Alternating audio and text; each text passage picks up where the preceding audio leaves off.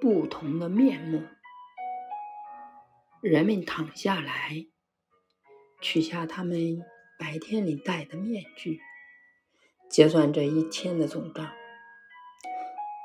他们打开自己的内心，打开了自己灵魂的一隅，那个隐秘的角落。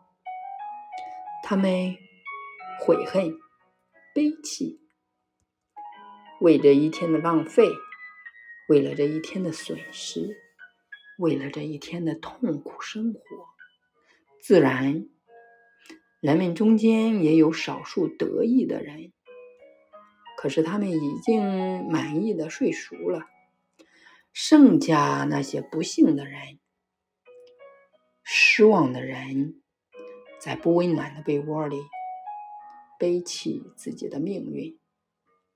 无论是在白天或黑夜，世界都有两个不同的面目，为这两种不同的人而生存。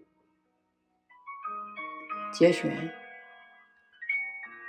巴金家。